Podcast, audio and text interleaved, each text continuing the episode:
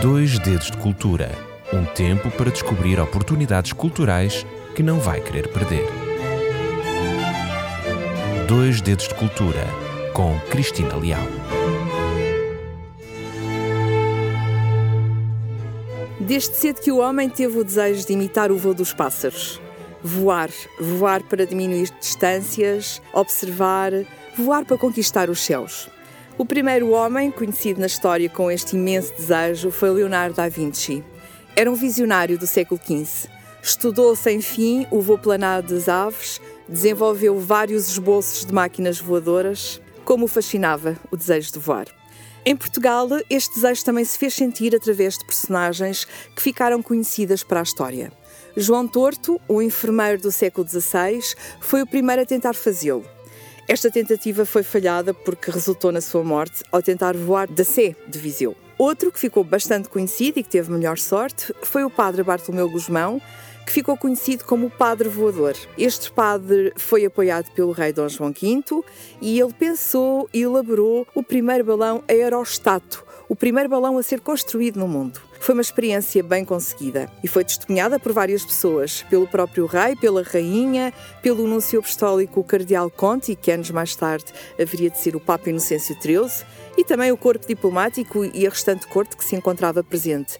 Ele fez algo muito simples, mas na altura inédito. De um canto da sala, ele fez elevar a 4,60 metros de altura um pequeno balão em forma de pirâmide, com uma armação de arame e tendo fogo no seu interior. Uma experiência que foi prometedora. Bem, penso que já percebeu que hoje o tema está relacionado com o voo com a aviação. É isso mesmo. Sejam bem-vindos a mais um programa Dois Dedos de Cultura. Eu chamo-me Cristina Leal e, como sempre, semanalmente, aqui estou consigo para mais um apontamento de cultura. Hoje vamos fazer um voo raso pela história da aviação portuguesa e no final tenho uma boa surpresa para si, um convite que não vai querer perder. Portanto, deixe-se ficar que eu conto tudo. E para voar pela história, onde é que nós poderíamos ir? Claro, visitar o Museu do Ar em Sintra, mais concretamente em Pedro Pinheiro. Vamos então voar? Embora! Este poderoso museu abriu ao público no dia 1 de julho de 1971, ainda no antigo hangar da aviação militar em Alverca. E desde sempre teve como principal objetivo elevar a história da aviação mundial, principalmente a aviação portuguesa. Rapidamente cresceu em qualidade, em quantidade de espólio, ao ponto de ter de se estender e de se alargar. Então, hoje em dia, além do Polo Central em Sintra, que foi o polo que eu visitei, o Museu do Bar dispõe ainda de mais dois locais visitáveis, um em Alverca e outro em Alvar, que são núcleos do Museu Central de Sintra. Este é o único museu de aviação existente em Portugal e gera uma coleção bastante diversificada e aquilo que eu pude visualizar compreende aeronaves que serviram na aeronáutica militar, aviação naval, Força Aérea Portuguesa, cockpits de aeronaves, espaços museológicos e simuladores. E deixem-me que lhe diga, a visita a este local, para mim, foi uma maravilhosa surpresa pelo conhecimento de muitos aviões com histórias tão interessantes, pela interação possível com as aeronaves, pelos simuladores, pela visita guiada e, sobretudo, por eu poder constatar diversas exposições e acompanhar a evolução da aviação portuguesa. Esta evolução aconteceu desde a época dos pioneiros até aos dias de hoje. E só pensava durante o percurso, já vivo há tantos anos em Sintra e porquê é que eu nunca aqui vim? Espero que você que me está a ouvir não faça o mesmo do que eu. Vá e conheça este museu. Sabia inclusive que este museu teve um prémio em 2013? Sim, é verdade, ele foi considerado o melhor museu do ano, o prémio concedido pela Associação Portuguesa de Museologia. A área expositiva do Museu do Ar está dividida em várias zonas e eu neste programa vou, vou, falando e vou descrevendo cada uma destas zonas. A exposição abarca um período do início da aviação em Portugal e faz o trajeto desde Bartolomeu de Gusmão, que referi no início do programa, do século XVIII, até aos finais do século XX. Quando se entra no museu, depois de passar pela loja, existe um hangar principal, um espaço grandioso, repleto de muitas aeronaves. Neste local, eh, com cerca de 3 mil metros quadrados, eu disse grandioso, é mesmo gigantesco, estão expostos por ordem cronológica 42 aeronaves, sendo que a exposição é, é muito uh, explicativa porque é complementada com um painel fotográfico que documenta os 100 anos da aviação em Portugal, o que permite perceber bem esta evolução. E esta data é interessante porque é contada a partir de 1909, uma data importante em que o piloto francês Armand Zipfel fez a primeira demonstração aérea em Portugal num pequenino avião, o avião chamado Voisin Antoniette, no antigo Hipódromo de Belém, em Lisboa. Isto aconteceu em 1909, dia 27 de outubro. Este voo não foi determinante, não deu origem a nada, mas foi um voo pequenino, aliás. Uh, há mesmo quem lhe tenha chamado o pulo de Zipfel, mas foi um marco porque foi um momento em que as pessoas despertaram para a aviação e a partir daí foi imparável. Quem afirma isto foi o historiador aeronáutico Henrique Mateus, que foi o autor da coleção Portugal na Aventura de Voar. O Voisin, este pequenino eh, aeroplano, não rasgou os céus, sobrevoou o chão cerca de 180 metros, a uma altura de 5 a 8 metros, e depois caiu desastradamente, mas sem prejuízo do seu piloto, que não faleceu, nem, teve, nem ficou ferido.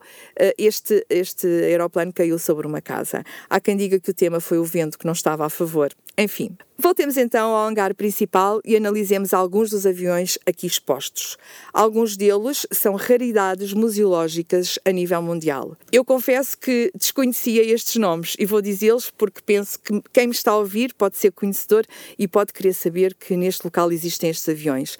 Temos um Ju 52, um Avro KD, um Dragon Rapide e também nesta categoria estão réplicas de um por um, que são réplicas algumas uh, que são raras. Temos o Demoiselle, o Quadron G3, o Pharma MF4 e este Pharma MF4 uh, foi nele que foram formados os primeiros militares portugueses e foi neste, uh, uh, neste modelo original que Sacadura Cabral fez o batismo de voo H. Coutinho. Existe também o Blériot 12, o primeiro voo de um aeroplano a motor em Portugal, que foi registado em 1910, a 27 de abril, já neste aeroplano, e, e foi comandado por Julien Mamet, que deslocou o seu aeroplano tipo Blériot, do aeródromo de Belém, em Lisboa, efetuou um largo círculo de 50 metros de altura sobre a Casa Pia, passou pelo Tejo e regressou ao ponto de partida, onde recebeu uma ruidosa ovação do público presente. Foi um, um feito glorioso. Temos também um outro que eu apreciei, é o 14 Bis, que foi um avião construído pelo inventor brasileiro Alberto Santos Dumont e que foi a primeira aeronave mais pesada que o ar a levantar voo pelos próprios uh, meios.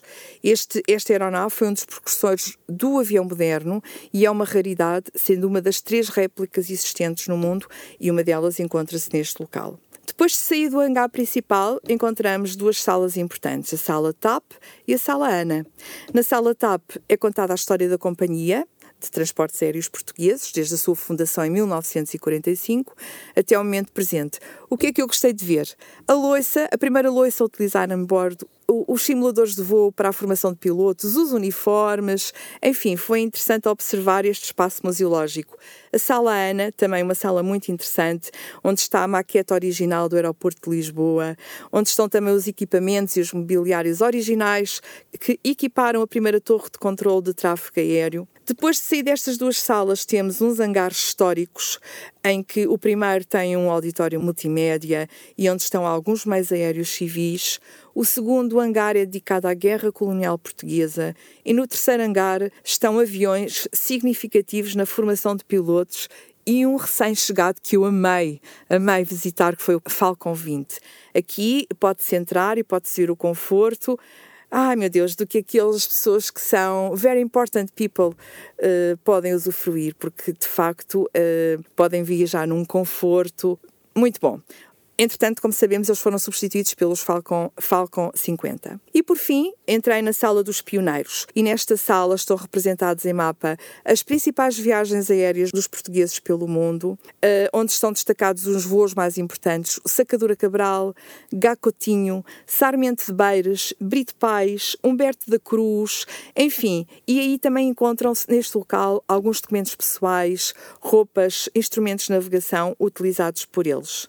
E por fim, no espaço exterior, é possível verificar alguns aviões também uh, interessantes. Temos um P-3P Orion, o Dornier Alpha Jet, enfim, vários modelos que uh, podemos olhar, observar, uh, analisar.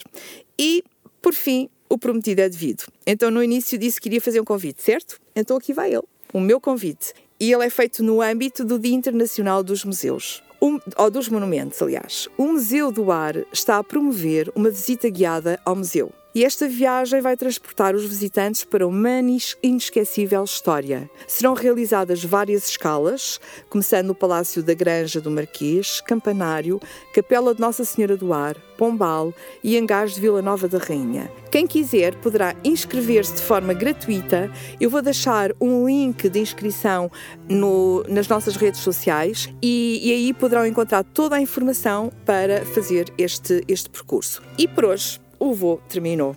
Espero que venha conhecer este local, aproveitar a visita guiada oferecida. Recorde que este e todos os programas ficam em podcast em rcsnovotempo.pt e obrigada, obrigada a si que está aí a ouvir-me e até para a semana, se Deus quiser, e até lá, as maiores bênçãos de Deus para si.